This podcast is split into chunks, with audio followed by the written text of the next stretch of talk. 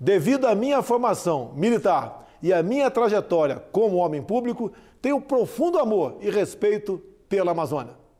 A proteção da floresta é nosso dever. Olá, ouvintes do Intermídia.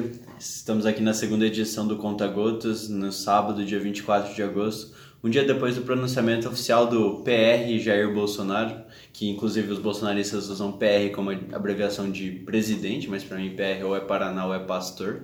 De qualquer forma, é.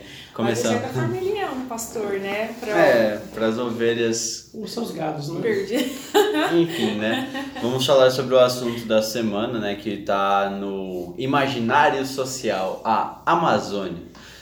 O é, que, que vocês estão acompanhando do, dessas queimadas, dos pronunciamentos e da questão ambiental no Brasil? Pedir para o César começar e depois a Isabela, bancada tradicional do intermídio, mas como já foi avisado no último programa, não tem é, destaque inicial, nem tudo bem, nem nada. É papum e acabou.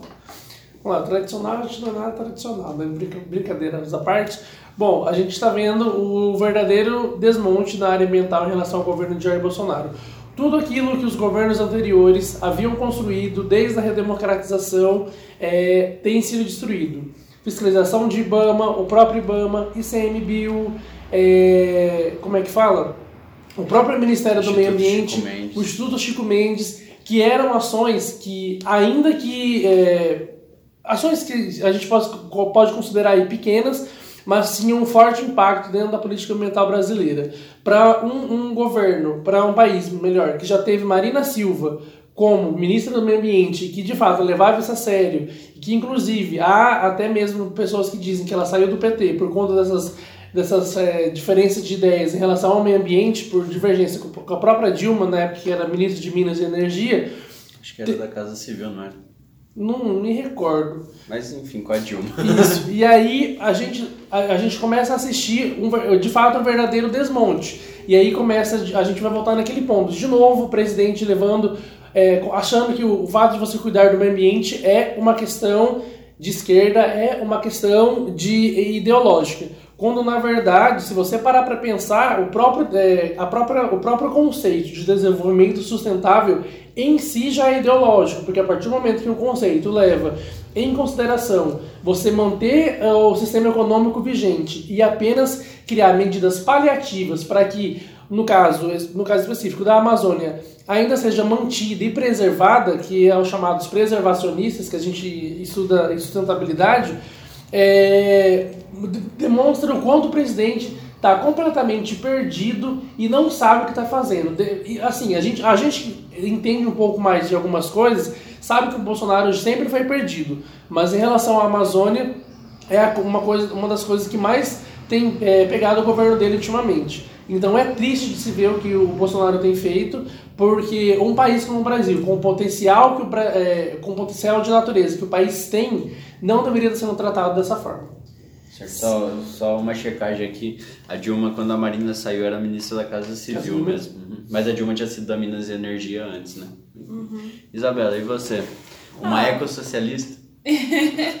então, essa semana eu estava lendo um texto da Sabrina Fernandes é, falando sobre isso, sobre essa questão da Amazônia, né? E eu acho que a crítica interessante da gente fazer nesse conta-gotas, acho que não é, não faz sentido a gente repetir coisas que vocês já leram no jornal, né, já viram em todos os meios essa semana.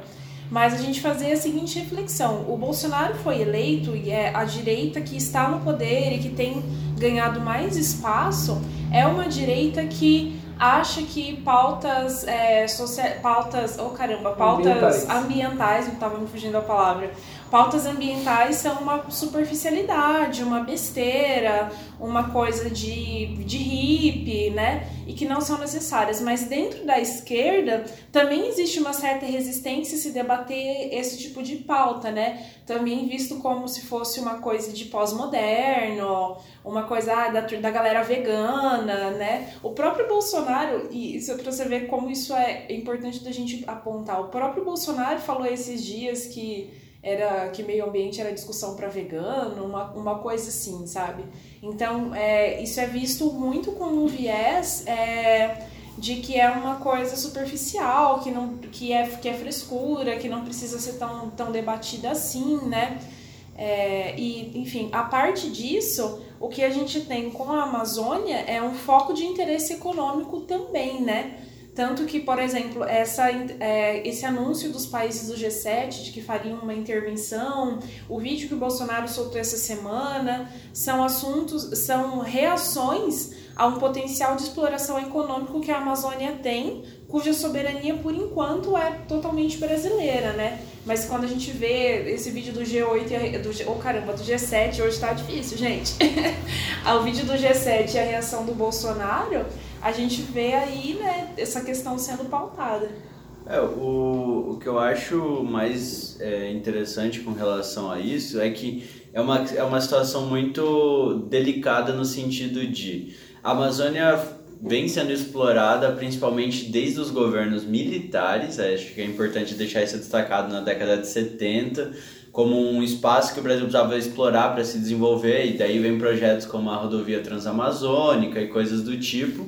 E é uma coisa que seguiu e ficou muito forte também nos governos do PT, que são governos desenvolvimentistas é, que o, fica expresso no que o César falou da treta Marina Silva e Dilma Rousseff, que a, que a substituta, a sucessora do Lula, não foi a Marina, foi a Dilma Rousseff. Então a gente vê para que lado que o PT enveredou. Então você tem tretas do tipo Belo Monte, com os indígenas, e mas acho que o central dessa discussão é é, vale lembrar também que no meio do PT teve a descoberta do pré-sal, que uma, um lado da esquerda falou, gente, não é época da gente explorar petróleo, apesar de tudo, a gente devia estar tá mudando a matriz energética, enquanto tinha um outro lado desenvolvimentista falando, meu, o país precisa crescer. Então acho que a gente precisa chegar nesse, nesse meio termo, meio termo não, mas tem que chegar no equilíbrio que é o Brasil precisa crescer para tirar gente da pobreza. Esse é, precisa crescer, precisa criar empregos. Pelo menos na forma de sociedade organizada como está hoje, você virar. É muito fácil para um país que está no plano de emprego, na ideologia keynesiana lá e tal, que está com a sociedade vivendo bem, virar para o Brasil e falar assim: ó, meu, o mundo precisa crescer menos. Porque a gente está com muita gente desempregada e passando fome. Tanto que a China tirou muita gente da pobreza com um, um forte crescimento econômico. Só que, se o, todos os países do mundo que precisam crescer para tirar a gente da pobreza crescerem e consumirem a níveis, a níveis europeus, norte-americanos e australianos, asiáticos, o mundo vai acabar. Então, tipo, a gente vai precisar chegar num limite que é: existe uma forma de desenvolvimento sustentável a nível global? Inclusive o desenvolvimento sustentável, que é uma coisa que é capitaneada pelo Brasil, que foi historicamente no, desde os governos Fernando Henrique, que criou Collor, Collor na Rio 92. 92. Enfim, acho que é, é esse o limite. E daí a linha da Sabrina Fernandes e da galera do ecossocialismo e a qual eu sou mais próximo é que dentro de uma sociedade capitalista orientada para o lucro, não vai existir sociedade por muito tempo nesse nível de consumo e, e, produção. E isso geralmente é corroborado até, como eu tinha falado anteriormente, pelo conceito de desenvolvimento econômico. Desde a primeira conferência de Estocolmo, lá na década de 70, 80, que foi onde começou os debates para a questão do desenvolvimento sustentável, o conceito insiste no modelo econômico capitalista de desenvolvimento, na qual você precisa tirar agora para deixar para gerações futuras. Sempre foi esse o conceito. Então, basicamente, não se pensa no modelo alternativo de sociedade. O que se pensa é em manter esse modelo que a gente tem de exploração, de lucro, mas desde que a gente acabe cuidando. É, o mais importante que eu acho também que a gente precisa ressaltar, que a Isa apontou, há dentro da, do, da sustentabilidade óbvio, eu já acho o conceito em si é, ideológico, bem, bastante liberal, é, é, com, é, pessoas, perspectivas que acreditam que deva haver, de fato, a exploração desde que haja modernização ecológica. Toda essa linha que a gente tem visto é para trazer isso, essa linha de modernização ecológica que basicamente é vamos tirar, vamos tirar, vamos tirar. Quando a gente vê que chegou no limite, a gente vai lá e planta de novo e faz tudo para melhorar o solo ou, ou as árvores e aí depois isso vai, vai se virando sozinho. É uma ideia completamente liberal, é uma ideia completamente errada, porque isso que você falou faz sentido. A gente precisa, precisa pensar um novo modelo de sociedade, porque a organização que a gente tem hoje não dá mais. Não, e tipo, você vê os pactos de Paris, os pactos de redução de impacto climático, é tudo. Não vamos aumentar 4 graus na temperatura, vamos aumentar só 2.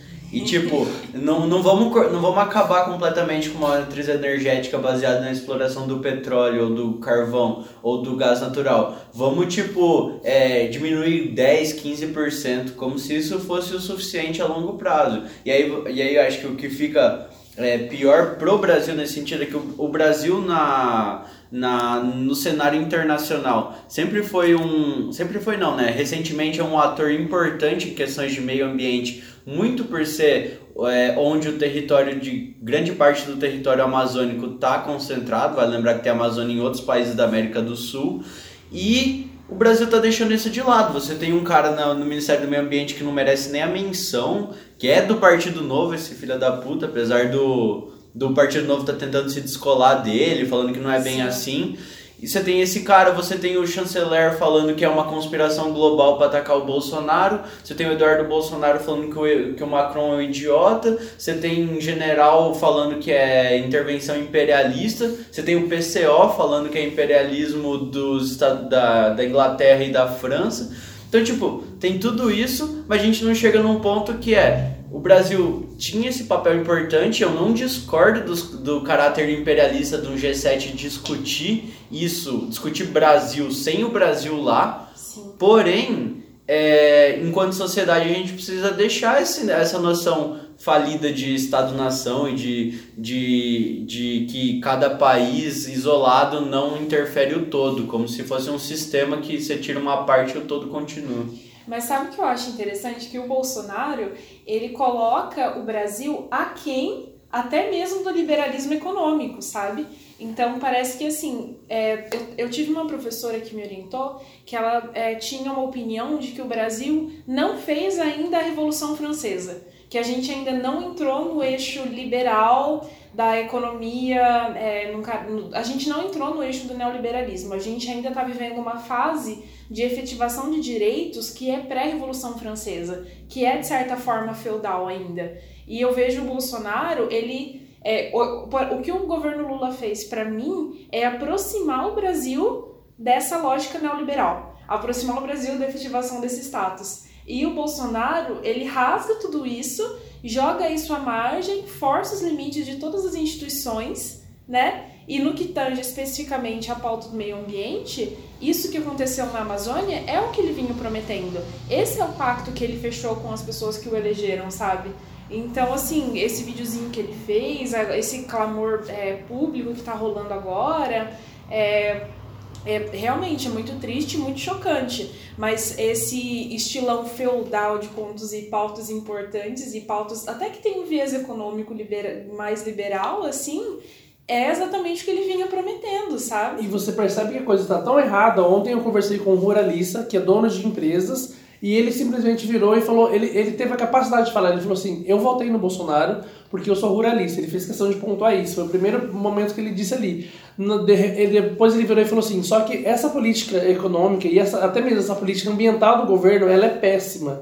E aí ele começou a apontar assim, aí a pergunta Vale foi... lembrar que o governo queria acabar com o Ministério do Meio Ambiente, mas não acabou porque a União Europeia ia parar de fazer negócios com o Brasil e aí eles botaram o Ricardo Salles lá. Exatamente. e tem um ponto que aí agora eu vou ser bem liberal, desculpem os nossos ouvintes marxistas barra comunistas, mas se você olha a, essa questão ambiental do governo Bolsonaro sob a perspectiva da economia institucional, que você precisa manter as instituições fortes, instituições completamente com credibilidade para que a economia de fato desenvolva e você atrai investimentos, o governo está fazendo completamente errado, está indo na contramão até mesmo do próprio liberalismo, liberalismo que você estava pontuando. Então a gente está vendo que alguém que decidiu brincar de ser presidente e pegar, pegando tudo que já tinha, havia sido construído e jogando no lixo. E aí você vê ele, ele é, repetindo coisas que dizem, ah, mas todo ano tem incêndio na Amazônia. Ah, quer dizer então, porque todo ano tem incêndio na Amazônia, a gente vai manter o incêndio na Amazônia? Ah, mas teve um aumento. Ah, mas é porque o tempo está mais seco tudo há uma, uma justificativa. São as ONGs jogou, pra, jogou na conta das ONGs. E se, se o presidente entendesse o trabalho que as ONGs vem fazendo, muitas vezes as ONGs, essas ONGs ambientais atuam onde o próprio Estado não atua. Sim. E isso é completamente problemático, porque o Estado deveria estar atuando nesse ponto. E aí a gente vira e fala, ouve o presidente falando, porra, foram os, os ongueiros, ele falou, os ongueiros que colocaram fogo na, na Amazônia. a minha pergunta, só encerrando é, a sua fala, é: e se isso for o Estado? Aí é o meu lado marxista fazendo a crítica.